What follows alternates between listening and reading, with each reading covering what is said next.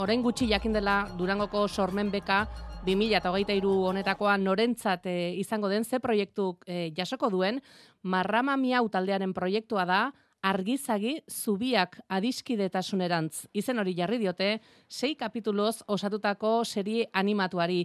Ester Morelaga, zurekin daude, irulagunak ez da?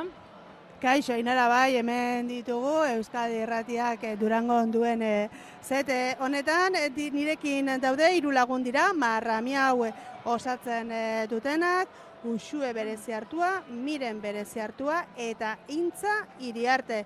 Hirurak daude ikusentzunezko gaiei lotuak eta onartzen dute ba esperientzia handirik ez dutela, baina gogotsu eta ilusioz ikusi ditugu, ba orain ordu erdi eskaz e, jaso duten e, saria jasotzen. Oso ondo, sormen saria eurentzat izango dela jakin eta ikusten duzu, eh? bere ala inguratu dira Euskadi Erratiak Durangoko azokan duen gune horretara. Zorionak iruei, usue miren eta intza?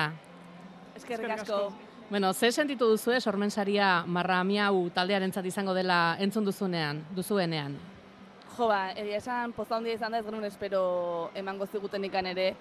E, aurkeztu ginen pixkat, e, bote prontuan, lehenagotik bagenun buruan e, animazio serian zeko bat egitea, eta kasualidadez eman zan e, sorkuntza beka aurrentzako bideratua izango zara, orduan aurkeztu ginen, bueno, ba, aurkeztegea eta berze zemuz, eta, eta bueno, pues, gure lan aukeratu dute, eta orduan e, ba, oso, oso pozik gaude, eta, eta urdurire bai.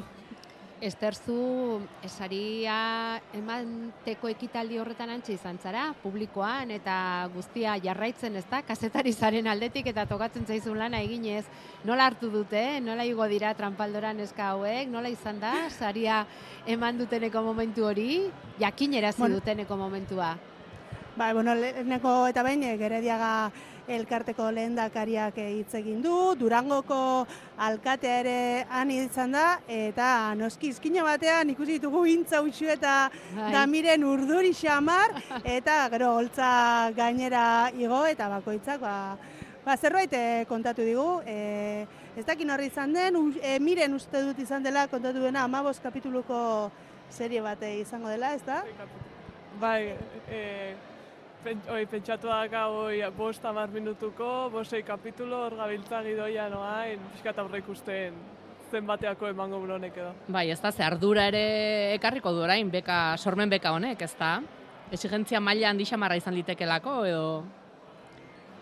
Bai, bueno, e, aurkeztu ginen pixkat, aber ze pasatzean, aber remate guten, eta pues, da momentua eman indigutela, eta bain da serio ba, iten hasi bargea, eta Bai, pixka badak hau presio puntu hoi urte bat dakaulako eta azkenean inoiz ez deun lan bat izan da pixka aturdu ditasun hori de haber denbora nola kontrolatze deun, nola gestionatu, baina, bueno, bai, badak hau presio puntu hoi, baina, bueno, oa indikan uste asimilatu gabe benetan ordu pixka. Sinesten hasi behar duzu orain, bai. bizi, ez?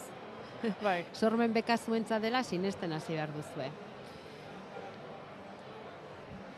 Horrela da. Bueno, sortuko duzuen lana esan dugu argizagi, zubiak adiskidetasunerantz.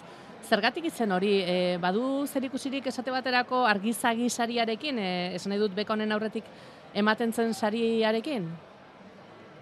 Ez, e, e, seria dijoa pixkat espazioaren inguruan eta e, galaxien eta e, planeten arteko bidaiak eta ematen dira, e, protagonista lurtar bat da, baino bilagun estra lurtarrekin topatuko da momentu baten da pixkat horri egiten dio erreferentzia e, izenburuak argizagi astroa dalako euskeraz.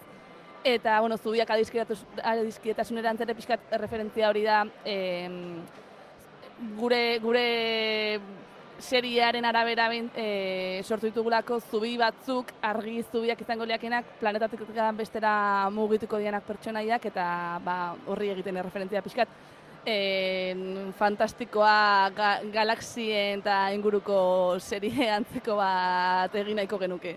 Eta protagonistak izango dira Izei, Ekai eta Naia, ezta? Zintzuk dira? Bueno, e, Izei nik bikoizuet, e, intzak. Eta e, beste bi protagonistak e, ez ditugu pentsatua, baina bueno, e, azken finean gure inguruko jendea edo e, izango da parte hartuko duna proiektuan, hori, e, ingu bezala ez dianak profesionalak edo hasi berriak kontan, baina bueno, azkenean laguntza profesionalakin e, ingo aurrea bikoizketan, e, eta hoxe. Zuk orduan bikoizketa egingo duzu. Bai, e, azkenean da, bai, e, aspalditik nahi nun zerbait, e, asko gustatzen zait, ba, bikoizketak e, eta bikoizlarien lana baita ere, eta hori horrekin esperimentatu nahi nun, eta aukera honekin e, etorri zitzaizkianean, ba, gustu handiak egin hartu nun, ba, probatzeko zerbait, eta ba, ilusio handia, itea, olako lan bat itea. Bikoizketa edo ahotsa jarriko diozu pertsonaiaren bati animaziozko serie horretan. Ahotsa jartzearena izango da, ez? Ondo Bai, ulertu dugu ahotsa jartzea. izango da, ez? Oraindik erabaki gabe e, eukiko duzu, bueno, edo edo agian ez, eh? Zeinen ahotsa izango den zurea izei ekaiala nairena edo erabakita dago ja. Bai, e, ni izango nintzen nizei protagonista, lurtarra Ah, bale. lana. Zu Beraz, beraz Bale. ekaietan nahi dira egingo dituzten eh, lagun hoiek, estra, eh, estra lurtar hoiek, ezta? Oso Hori da, ongi. Bai. Bueno, zuk esan duzu bikoizketaren alorra da, gustatzen zaiztu eta mm, marrami hau taldeko beste bikideak e, non didak zatozte edo edo non kokatu behar zaituztegu. Konta iguzuen. Bueno, pues, eh, animazioak batzen gaitu justo iruroi, eh, batetik baintza dakagulako bikoizketarekin pues, esperimentatu, esperimentatzeko gogoarekin, miren bestaletik audioan eta ibili da, ezkuntzaretik ere formakuntza jaso du eh, audio edizioan, eta, eta niri, ni ilustratzailea naiz, eta justo hain banabil pixkat formatzen animazioan, orduan izan da, como, eh, irurak batzen gaituen eh, puntu, puntu hori. E, esan bezala aintzak ez dakago esperientziarikan oraingoz es, seria animatu bat egiten, baino oso ondo akonpainatuak egongo gala espero dugu, ja bazkagu e, lagun batzuk edo ezagun batzuk ba, mm, em, profesionala, profesionalagoak dianak gai hauetan, ba, adibidez bikoizketan eukiko dugu aktore bat e, laguntzen, pues, ba, ba, formakuntza ematen intzari eta beste gainontzeko bikoizlariei e, pues, ondo interpretatzeko behaien paperak, bestaletik pues, gidoi gintzen ere eukiko dugu laguntza, eta bueno, gure helburua ere bazan e, proiektu hau garatzeakoan, e, esperientzia gutxiago dakaten gazteei ere aukera ematea e, olako proiektu batean bas, lehenengo esperientzia hori eukitzeko, baina e, lan profesional bat eta txukun bat es- eskaini nahi dugunez ere, ba, zorte dakagunez inguruan badakagula jende bat prest daguna guri laguntzeko eta behaien e, eskarmentua eta behaien esperientzia hori gurekin partekatzeko, pues behaien gure mentore edo bide lagun izango dira prozesu guztian zehar. Eta datorren urtez izango da eh, honetarako soilik, ez ezta? Edo, zenba denbora eskaini behar diozue honi? Eh, bueno, Ze epea badago, Durangoko azokako sorpen bekak epea dauka, bukatu da egon behar du, 2008 lauko azokarako. E, Bai, nola antolatuko zarete? gehien bat, berezik intzatani bai zentratuko gea hontan, baina usube lanpetuago ibiltzea, baina bueno, txokoa, badakau pentsatua txokoa. Txokoa ere pentsatu baduzu duzue. lekua. Bueno, ez dago gaizki, hasteko, ez? Zerbait behar da, ez? Bestela non egin lana. Esan duzue, em, sormen beka honetarako prestatutako memorian, sortzen duenak bere bizipen eta bere begirada partikularretik sortzen duela. Zein da zuen begirada partikular hori?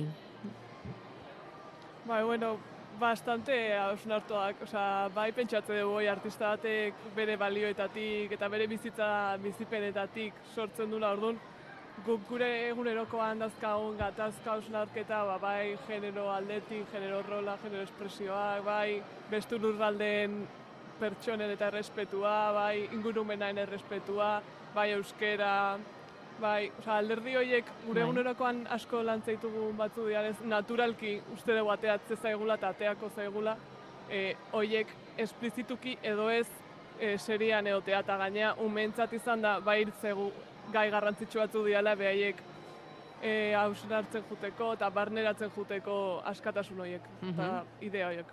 Eta gero ikusi dugu referenten artean emakumezkoak dituzuela, musikariak, eh, Lourdes Iriondo, Txabela Vargas, eh, Rosa Parks, ez dira nola nahi aukeratuak izango ez da?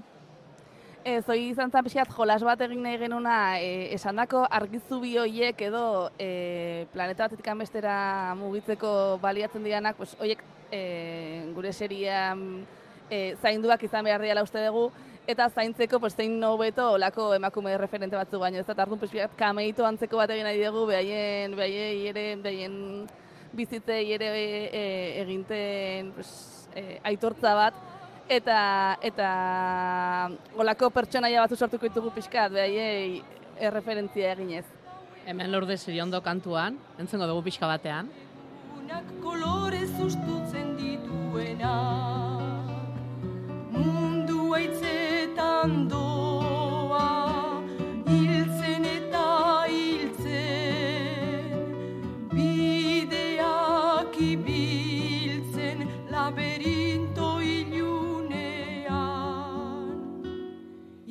agintariarenak Hainitz merkeak Ordaina garestian pagatuak Sententziazko hitzak Ikaragarriak Kartzelarako bidean Eta pezarenak Albezelakoak Eriotzaren atean. Itzak dira, itzak,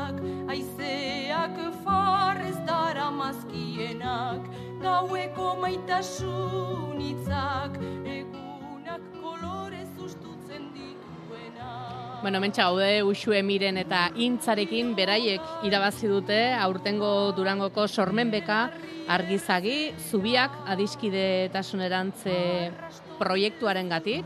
Hor, esan dugu, eh? izango dira bosei kapitulo, bosei minutukoak eta animaziokoak, zergatik animaziokoak? Ba, Aurrak entzutzen eh, dutenean gaia, lotu zenuten animazioarekin edo ez? Ez, lehenagotik ja bagenun, esan bezala, justo ni ilustratzailea naiz, eta animazioakin banakan gogoan ere lana ipus bizitza emateko, eta banakan fantasia hori animazioakin zeo zeitekoa, eta inienean bai proposamena, pues, e, ikusi genuen oso errex bat ez ziala gure interesak, azkenan intzakin ere pues, bikoizketa egiteko Bai. aukera matezurako, eta, eta mirenek, ba, bueno, e, izan animazioan edo beste ikusentzurezko modalitate baten ere, naiz eta landu izan e, soinua, bueno, pues, animazioan ematen zigula beste esperimentatzeko edo jolasteko aukera bat, eta esan genuen, pues, venga, animazioak ingoaz. Eta esan duzue hemen Lourdes Iriondo ipini dugu, baina hori ba Txabela Vargas edo Rosa Parks edo izango dituzuela erreferente, kameoak egiten saiatuko zaretela erreferente izateko zuentzat kantari hauek oso gazteak zarete eta nondik jaso dituzu zuek erreferente hauek? Bueno, azkenean etxean beti danik entzun ditugun e, artista batzuk dira. Ezakit, gazteak izango gara, baina gure gurasoengandik baita ere hau jaso deu beti danik. Eta azken finean ba, feminismoan baita ere e, oso erreferente handia dira guretzako. Eta konsiente gea, e, ezagutzako ere ez izan gure garaikoak, aurrek ez dituztela ezagutuko, baina, bueno, pixkanaka horrelako erreferente feministak gaztetatikan edo ezagutzen juteko modu bat izan daiteke, hola txertatzea, baina azken finean e, serearen parte izango dira beste pertsonai batzuk, pixkat moldatu ditugunak, baina hori, ba, guk txikitan etxean jaso dugun bestela, ba, aurrek ere beste bide batzetatik e, jasotzeko modu bat e, izan daiteke. Transmisio erreferente lan hauek. bat ere egin nahi duzu Hori da. orduan, ezta? Transmisio Bai. lan bat ere egin nahi duzue. Oso Bai. ondo, noiz hasiko zarete, lehenengo bilera serioa noiz daukazue lanari ekiteko? Bueno, ja hasi gabiltzen. Ai, jakin genunean, eh, esan genuen bildu beharko gea. bai, Eta momentu honetan gaude eh, gidoiarekin, aha, gidoia idazten. eh, eta pixka bat ere kronograma inda dakau, eh, urte guztia antolatzen juteko. Bueno, hori oso importantea da. Bai, bai, oso importantea da, kronogramarena. Eta kumplitzea ere bai, gero. Bai, bai, Hori da, gero gehien kostatzen dena, ez da? Baina, bueno. Eta ainara, segurazki hemendik urte betera, arituko gara berriz ere eurekin izketan, baina ja, Jakiteko zer modu zatera zaien. eta audioa entzunez, hemen Hori da. irratian, segurazki, eta sare sozialetan ikusiz, ez? Atzo egin genuen bezala, Hori ezta? da, Eh, hori San da. Agustinen izan zen atzo. Eukaliptus, O, eukaliptus bai. lanaren eh, aurkezpena, ia datorren urtean ere itzengo dugu orduan. Uxu egintza eta miren. Eta ordurako Bai. egina izango duzu edena. Oi, espero dugu. Baina asteburu hau, asteburu hau ospakizunetarako, ezta? Hoi da. Oso Bai, ondo, bazorionak eta lan ederra egin. Hori da. Eskerrik asko. Eskerrik asko.